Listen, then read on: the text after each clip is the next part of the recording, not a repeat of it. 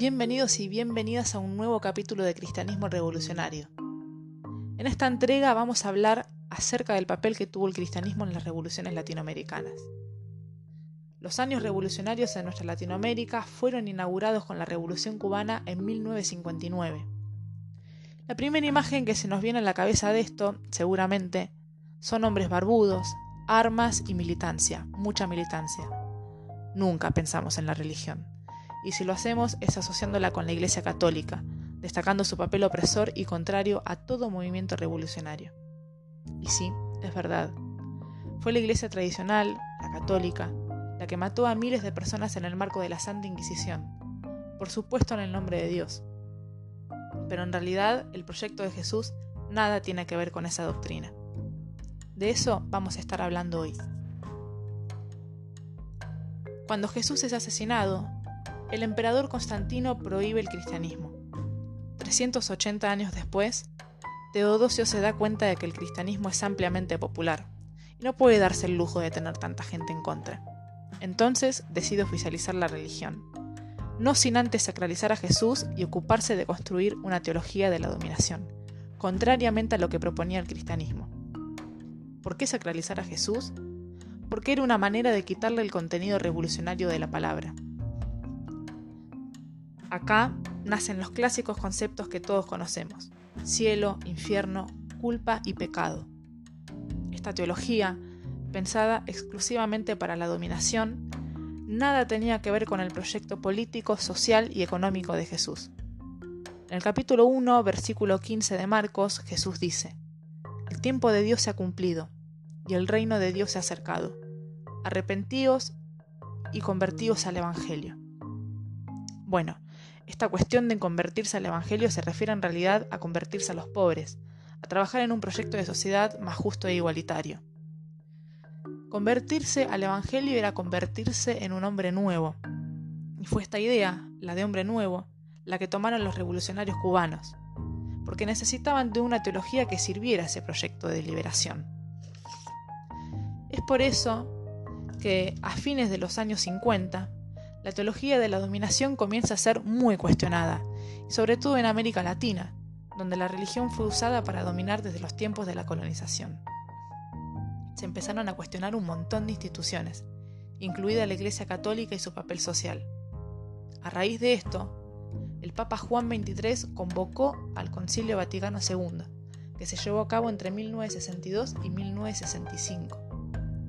Él se había dado cuenta de que la Iglesia estaba alejada del pueblo y de lo que estaba pasando en el mundo, y que la doctrina estaba quedando bastante obsoleta. En este concilio se reivindicó el cristianismo de las primeras comunidades cristianas. Cuando terminó, hubo cambios en el plano doctrinario y pastoral. Los curas empezaron a dar la misa de frente a los feligreses y la dejaron de dar totalmente en latín. Se les permitió a los miembros de la Iglesia intervenir en la realidad social y económica de sus pueblos. En nuestro país nació el movimiento de sacerdotes del tercer mundo y curas en la opción por los pobres. Algunos de ellos también se volcaron a la política y a la lucha armada, en conjunto con organizaciones sociales. En América Latina había nacido una nueva manera de pensar a Dios. En este contexto, en 1967, se publica la Carta de Obispos del Tercer Mundo, firmada por 270 sacerdotes. En ese documento se posicionaron ante la guerra de Vietnam, de Argelia y la Revolución cubana. También aseguraron que el verdadero socialismo es el cristianismo. Un año más tarde, en 1968, se llevó a cabo la Conferencia de Obispos de Medellín. Las conclusiones a las que llegaron estos obispos son todavía más radicalizadas que las del concilio.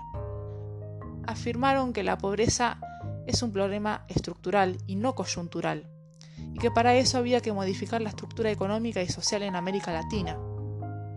Por eso, hicieron énfasis en la militancia católica latinoamericana. Llamaron a radicalizar sus posiciones y a unirse a los movimientos sociales.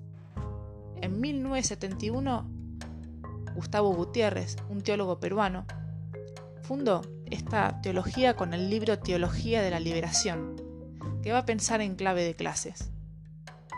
En Argentina, los sacerdotes del tercer mundo que encarnaron un papel social y político muy importante, rescataron la idea sanmartiniana de patria grande y pidieron la socialización de los medios de producción. En 1969 apoyaron abiertamente a los obreros y estudiantes que participaron del Cordobazo. En ese contexto, nace la Juventud Universitaria Católica, formada por sectores del catolicismo que habían decidido volcarse a la lucha social. A los sectores tradicionalistas y conservadores de la Iglesia Católica esto no les gustaba nada.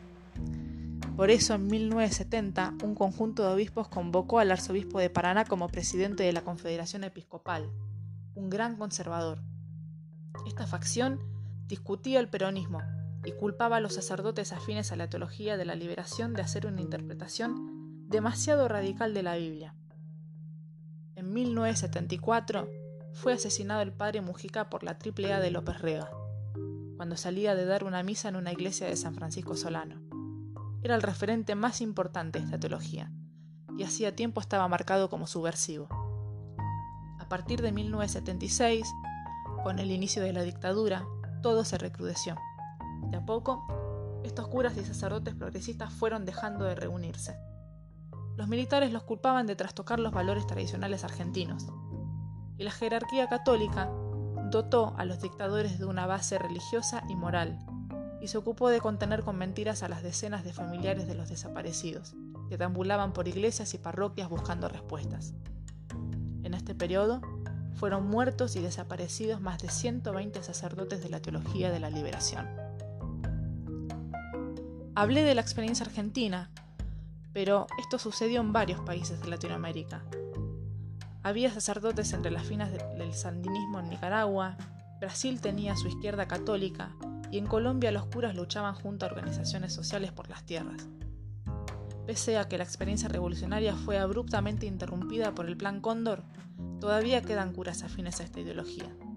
En nuestro país, un ejemplo es el Padre Pepe, el referente de los curas villeros.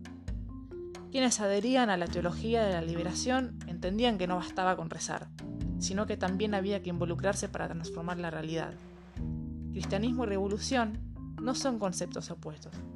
Como vimos, en aquel momento donde la revolución social era posible, el cristianismo tuvo un gran papel.